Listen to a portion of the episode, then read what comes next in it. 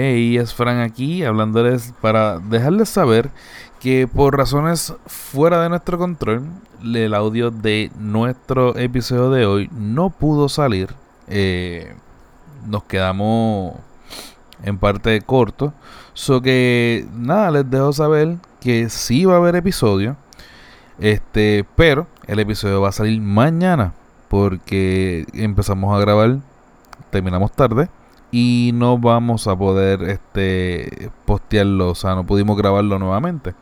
Así que espéralo mañana sábado, sin falta. Usted va a tener el episodio de Entérate que es la que de esta semana, pero no lo voy a dejar así puyú y sin nada que escuchar.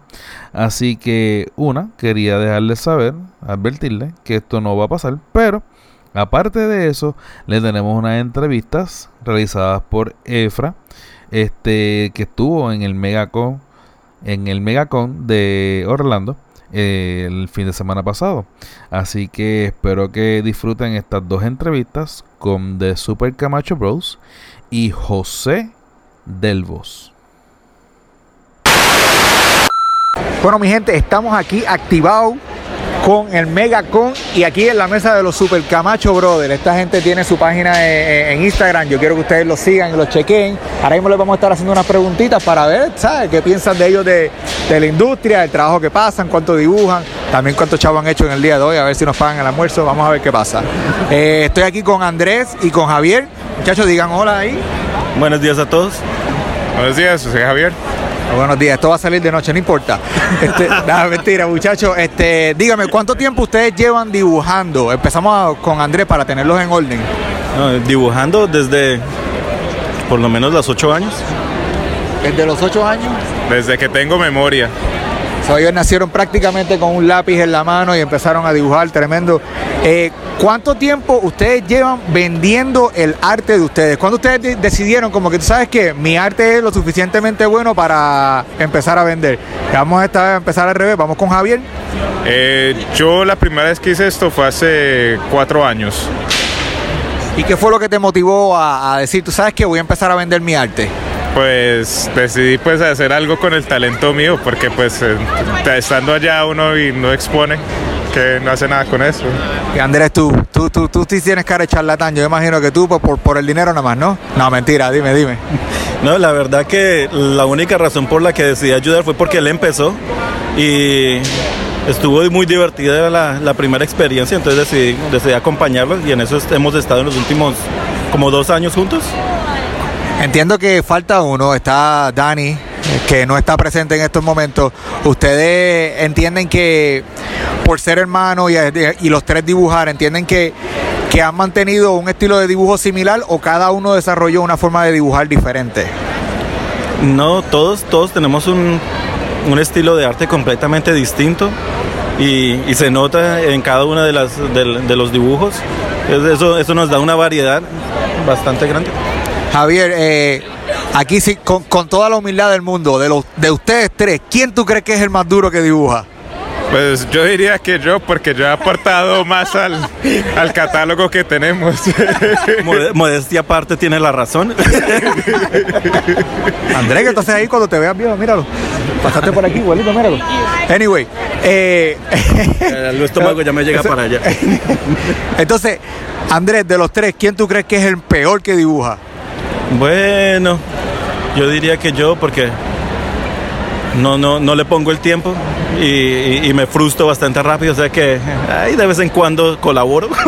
Yo creo, yo creo que, eso nos pasa a todos los que dibujamos. Yo también dibujo un poco, no dibujo al nivel de ustedes. Yo no creo que nadie compraría uno de mis dibujos ni por una peseta, pero bueno, de todos modos, la parte más difícil para mí de un dibujo es cuando llega la hora de pintar. Y ese soy yo. Hay otras personas que les encanta pintar su dibujo. Yo, todos mis dibujos que tengo, todos, mis sketches están en blanco y negro.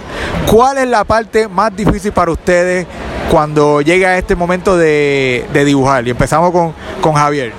Eh, la mayoría de mis dibujos tienen tres, etapas, el bosquejo, ponerle la tinta y luego colorearlo.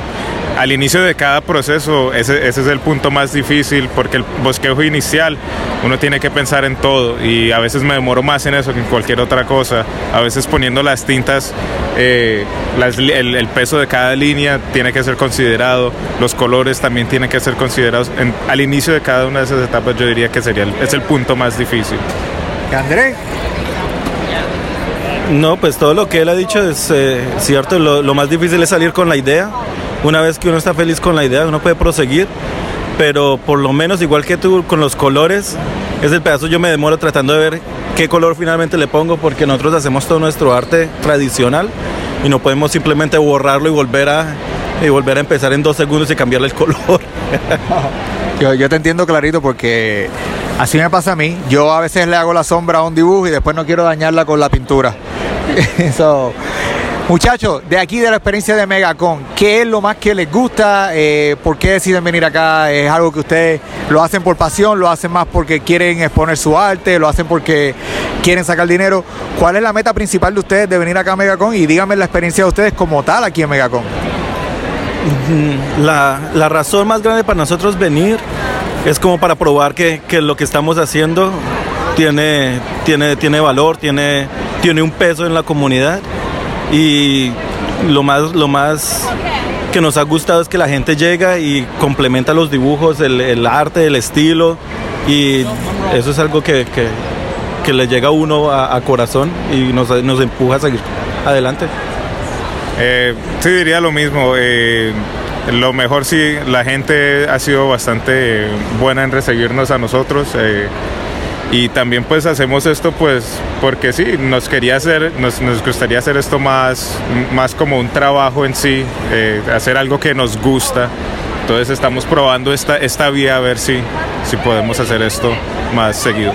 Yo les tengo una última pregunta y con esto pues cerramos para que ustedes sigan lo suyo, no quiero quitarle los clientes acá, pero si ustedes tuvieran la oportunidad o está en sus metas crear algún tipo de historia que, se refleje en un cómic o que después, o una novela gráfica o tal vez a lo mejor un personaje que ustedes quieran desarrollar, ¿eso ha estado en los planes de ustedes? Um, sí ha estado en los planes. y es algo que, que, estamos buscando hacer en el futuro. Mientras tanto estamos creciendo con lo, con lo que estamos haciendo en el momento, pero es algo que, que estamos pensando en hacer en el futuro.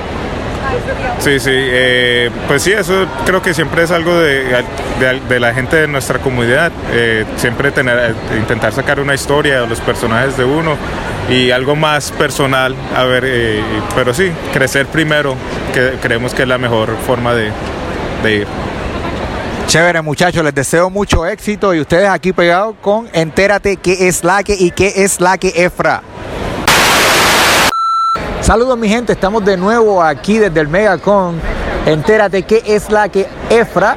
Y estoy aquí nada más con, déjame ver si pronuncio el apellido correctamente. Delbo. José Delbo.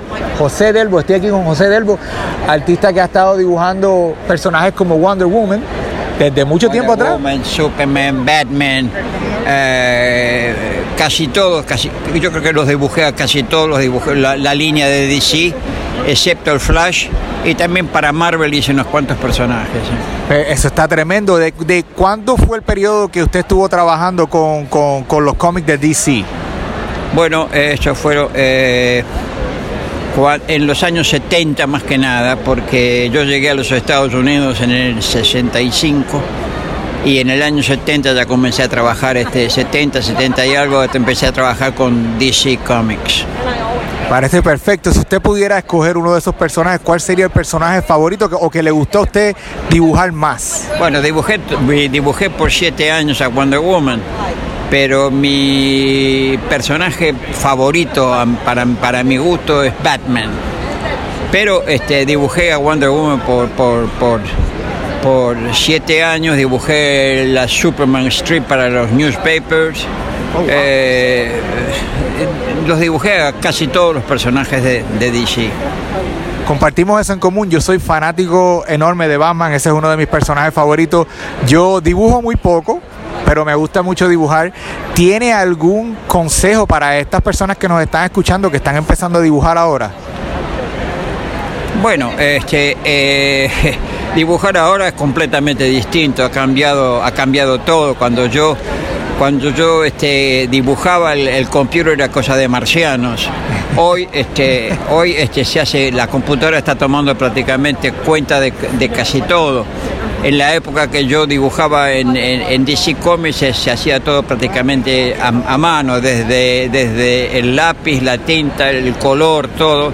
Y hoy este, los muchachos jóvenes, muchos de ellos ya, ya dibujan directamente con la computadora cosa que yo nunca lo intenté porque no, no me interesa, ¿no? Este, pero este, el, el mundo cambia y hay que adaptarse a, a lo que a lo que sucede, ¿no? Este, yo ya estoy retirado, no trabajo más en los magazines, vengo a las convenciones, hago, dibujos personales y cosas así.